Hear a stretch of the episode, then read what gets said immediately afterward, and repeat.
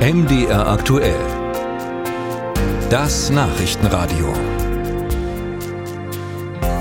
Wir wollen an dieser Stelle noch einmal auf die Bürgerschaftswahl in Bremen schauen. Da gab es im Grunde genommen keine Überraschung. Bremen bleibt rot. Die Sozialdemokraten sind die klaren Wahlgewinner.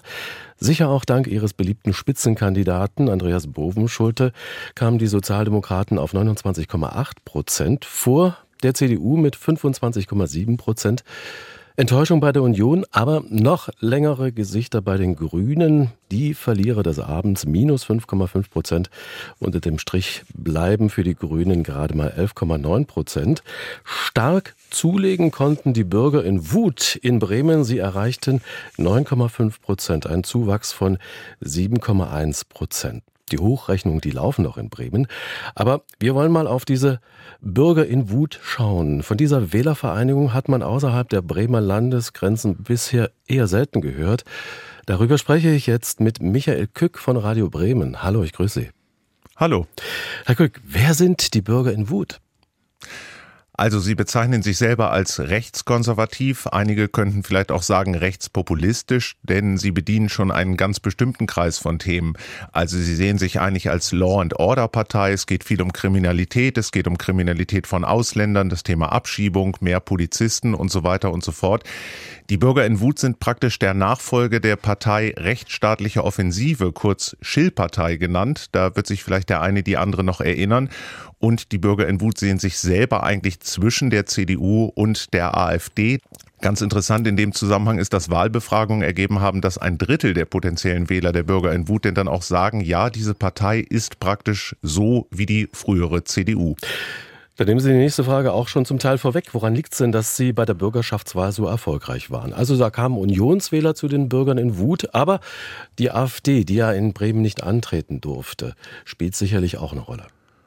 Ganz sicher ist das so. Auch hier sagen Befragungen, dass etwa jeder zweite interessierte Bürger in Wut Wähler ursprünglich ein AfD-Sympathisant ist, jetzt die Bürger in Wut gewählt hat, weil eben die AfD hier äh, ausgeschlossen wurde bei der Wahl, aber äh, sicherlich nicht als einzige Partei. Sie haben durchaus, auch wenn in geringerem Maße, auch von anderen Parteien in der Tat äh, dazugewonnen. Man muss insgesamt sagen, die Bürger in Wut, die, äh, die gibt es hier schon seit vielen Jahren. Die haben eine gewisse Stammwählerschaft, gerade auch in Bremerhaven, wo sie jetzt ja äh, offensichtlich auch sehr, sehr stark äh, abschneiden.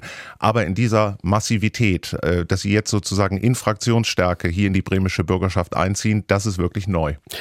Sie sagen, die Bürger im Wut stehen thematisch zwischen AfD und CDU. Welche Rolle können denn diese Bürger in Wut in der nächsten Bremer Bürgerschaft spielen? Wie anschlussfähig sind sie? Ja, Sie selber sehen sich durchaus äh, als eine Partei, mit der man äh, koalieren kann. Da wollen Sie sich auch ganz klar von der AfD abgrenzen. Nun wurde hier wenig im Vorfeld dieser Bürgerschaftswahl äh, von Koalitionen gesprochen. Eigentlich haben sich alle Parteien versucht, alle Möglichkeiten offen zu halten, eben in der Tat mit einer Ausnahme, nämlich mit den Bürgern in Wut. Das wurde vorher ganz klar von allen Parteien gesagt, äh, will man keinesfalls zusammenarbeiten. Insofern ja, müssen die sich ganz klar auf die Oppositionsrolle einstellen. Und ähm, ja, ich denke, dass es auch die Rolle ist, die sie selber für sich sehen. Werden die Bürger in Wut eine dauerhafte Konkurrenz zur AfD? Das ist noch die große Frage. Ähm, ich sagte ja eben schon, man hat äh, sicherlich sehr viele Wähler von der AfD zu sich rüberziehen können. Wenn die AfD wieder antritt in Bremen möglicherweise, dann werden auch sicher die Bürger in Wut wieder entsprechend äh, schrumpfen. Wenn man jetzt mal die Zahlen zusammenlegt, Bürger in Wut waren bisher bei zwei bis drei Prozent. Jetzt könnten sie zweistellig werden. Die AfD bisher bei ungefähr sieben Prozent. Das kommt also ziemlich genau hin.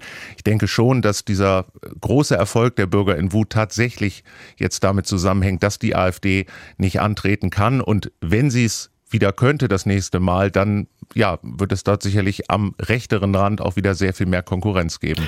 Sagt Michael Kück von Radio Bremen über die Bürger in Wut, die bei der gestrigen Bürgerschaftswahl um über sieben Prozent zulegen konnten, auf jetzt 9,5 Prozent. Danke für das Gespräch.